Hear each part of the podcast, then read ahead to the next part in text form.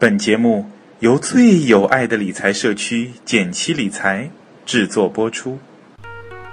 减七八也和你务实六新闻。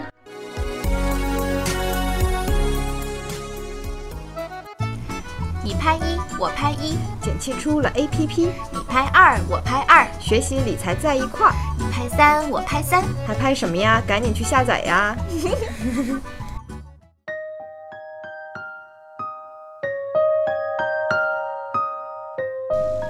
大家好，我是简七。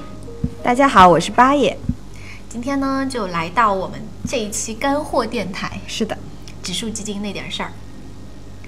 我们说股市呢是好消息一个接一个，最近已经突破三千点，嗯，基本上哦，大家会觉得是牛市已成定局。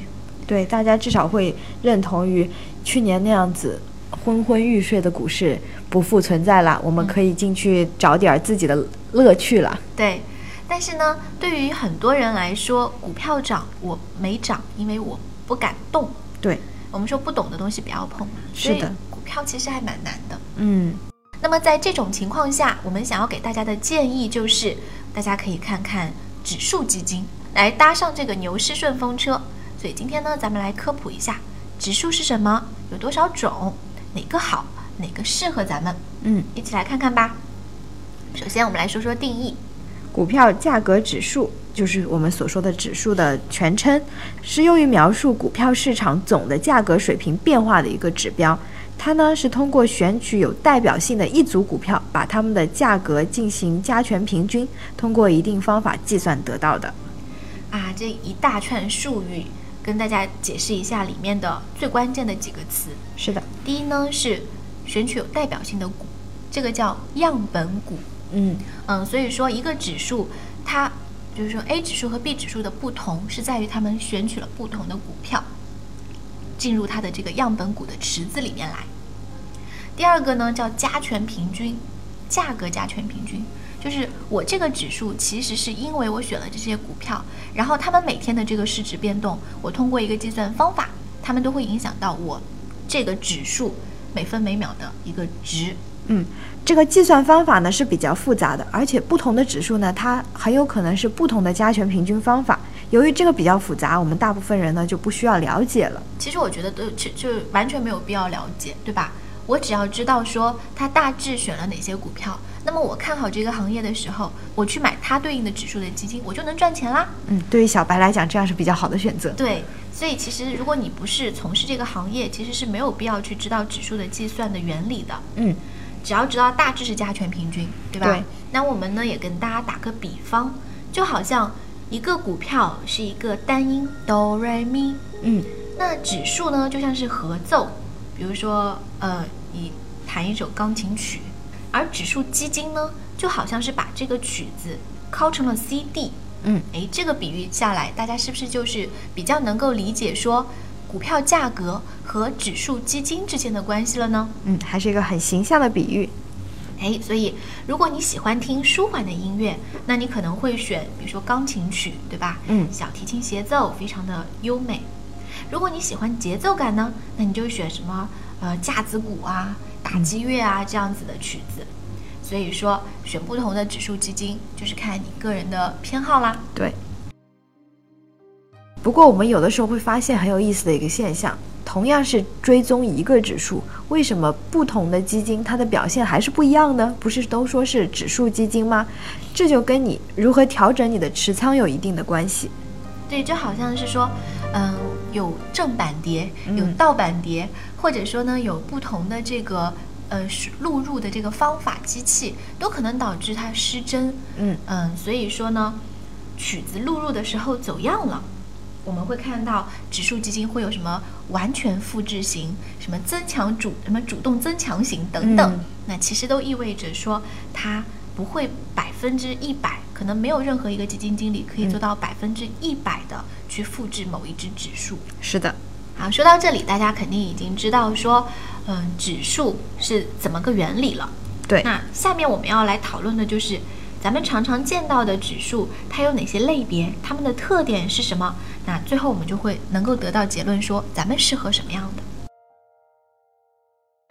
主要来说呢，我们把指数分成三个大类：综合指数、成分指数和分类指数。我们来分别说一说。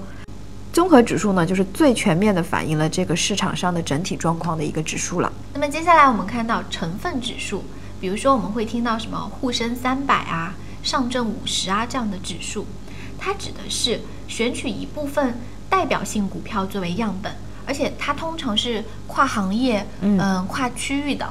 比如说沪深三百好了，它就是提到 A 股市场中规模大、流动性好的。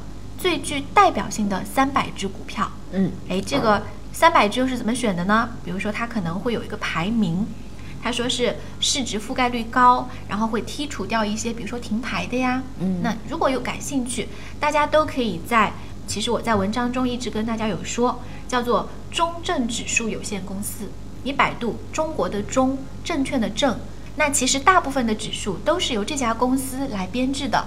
在它的官网上，你也可以看到几乎所有的指数，以及呢他们的编制方法啊、选股的范围等等，包括说它每一次可能每半年会调整一次它的这个样本股的池子，这些指数背后有多少只股票，它们分别是什么，那都可以在这个官网上查到。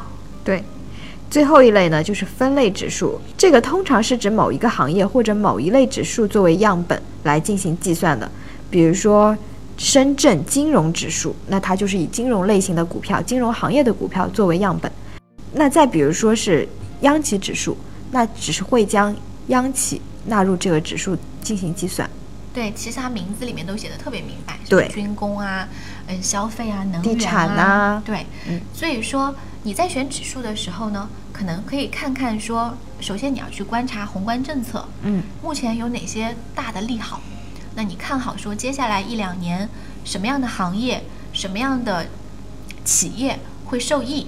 那么同时呢，去找它相对应的指数，嗯，再然后去找它相对应的指数基金，你就能挣钱啦。我之前看过一本书，是关于股票的书，它就有提过说，其实你可以去看沪深三百的股票池子里面那三百只股票，因为其实都是大盘蓝筹股，嗯，去找里面的优质股。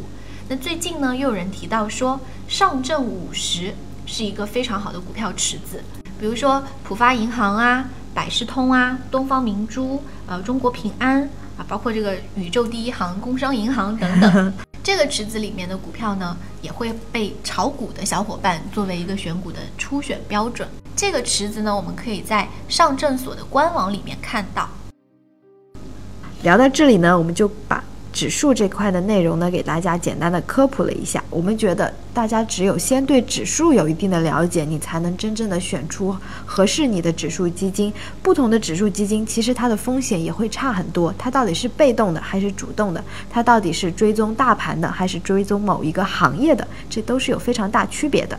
嗯，像我们最近讨论度比较高的指数，比如说刚刚说到的上证五十，嗯，比如说之前我们嗯。论坛上分享的央企，嗯，有上证央企指数，嗯嗯，甚至说有一些新兴的互联网指数，比如说腾安啊、百发啊，都都对都有这样一些新兴的指数。这些指数合不合适你呢？你也可以去研究一下。对，好啦，那大家对哪只指数感兴趣呢？不妨来论坛一起分享和讨论吧。拜拜，拜拜。